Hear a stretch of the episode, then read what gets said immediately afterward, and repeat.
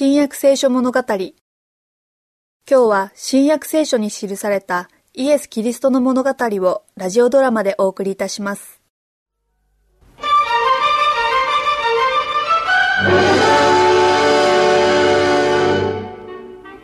見よ。世の罪を取り除く神の子羊。私は見て証しをした。見よ。神の子羊。あの男が神の子だと？ヨハネがそう言った。しかも威厳を持って。あの男が救い主で神の子だとは信じられない。議会も信じないだろう。あの男はとてもそう見えないが群衆はみんなそう信じている。見ろ。あの男はイスラエルの民と同じような質素な身なりをしているではないか。でも顔をよく見ると神の持つ憐れみと力に満ちている。本当に顔だけは違うその眼差しも謙遜の念と無我の愛に満ちている。彼にはただならぬ雰囲気が漂っているが物腰は柔らかい。だが彼は断じて救い主ではない。救い主は王として現れイスラエルを再建することになっているのだ。しかしこのイエスはどちらもやっていない。もし彼が救い主ならば彼はこれらのことを行うだろうしそうなれば我々も彼を王としてふさわしい喜びに溢れた儀式で迎えるだろう。議会にはそのように報告しよう。バプテスマのヨハネには多くの弟子がおりその中にアンデレとヨハネという名の二人の若者がいました。昨日ヨハネ先生は群衆の中にいたイエスという人を指さしその人を神の子羊と呼ばれたがこれは一体どういうことだろうか？アンデレ私も不思議に思っていたところだ。先生に尋ねてみよう。先生神の子羊とは一体どのような人なのですか？私の後から来る人だが私よりも偉大な人だ。私がその人にバプテスマを授けた時私は神の御霊が鳩のように下ってきてその人の上にとどまるのを見た。その人こそ神の子だ。そのイエスという人が救い主なのですか？その人がまたやってきた。見よ神の子羊。先生のおっしゃる通りだ。アンデレ顔は天の栄光に満ち満ちている。まさに救い主だ。神の子だ。あの人の弟子になりたい。私もだ。あの人の後を追おうか？あの人の教えを聞きに行こう。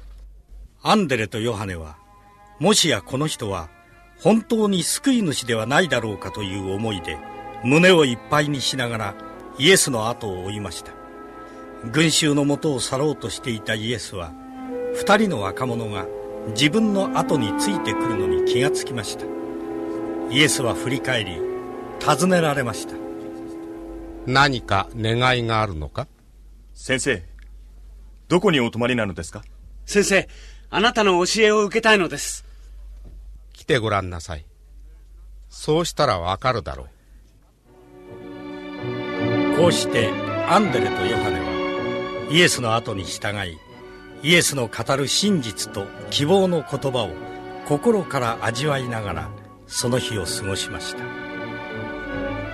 先生これまで私は救い主メシアの出現には世の中一般の映画とか権力が必ずついていると教えられてきました。しかし今私は神が人に与えてくださる栄光は憐れみと真実の中にあることが分かりかけてきました。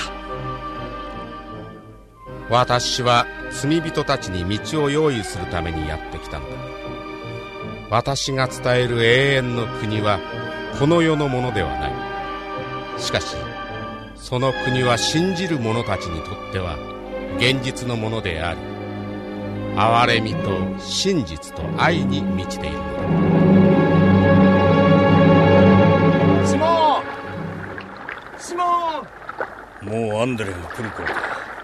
この網は一人では扱いかねる。シモン！シモン！何を慌てとるシモンずっと探してたんだやっと見つかったってわけか。この網を船に入れるのを手伝ってくれ。今日は魚を取るにはうってつけの日だ。いや今日は漁には出ない。どうして？シモン私たちは救い主に出会ったのだ。彼の後を追おう。昔の預言者たちが言っていた救い主か。そうだ。彼は神の子だ。ヨハネと私は昨日その人と一緒だったのだ。彼は救い主だ。神の子だ。その人のところへ連れて行ってくれ私は荒野のヨハネが救い主は我々の中にいるとはっきり言うのを聞いた。君が救い主を見つけたなら私をその人のところへ連れて行ってくれ。私もその人の後についていきたい。先生。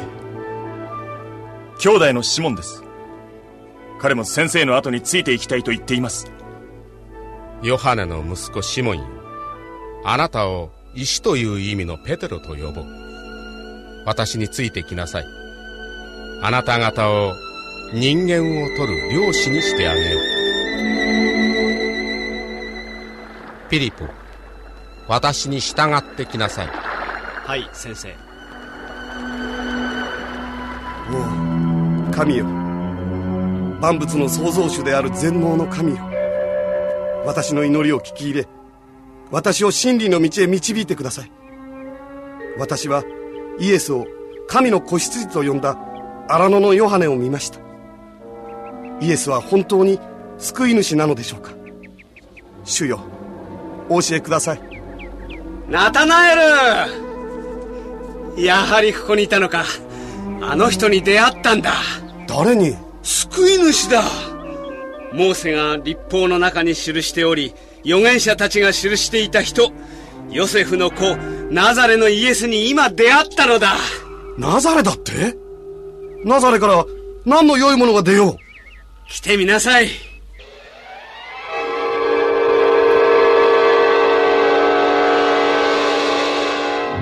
ナタナエルナザレのイエスだ。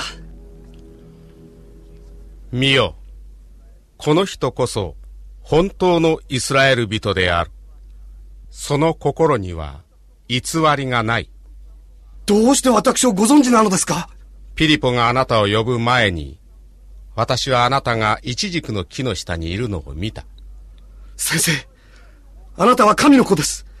あなたはイスラエルの王です。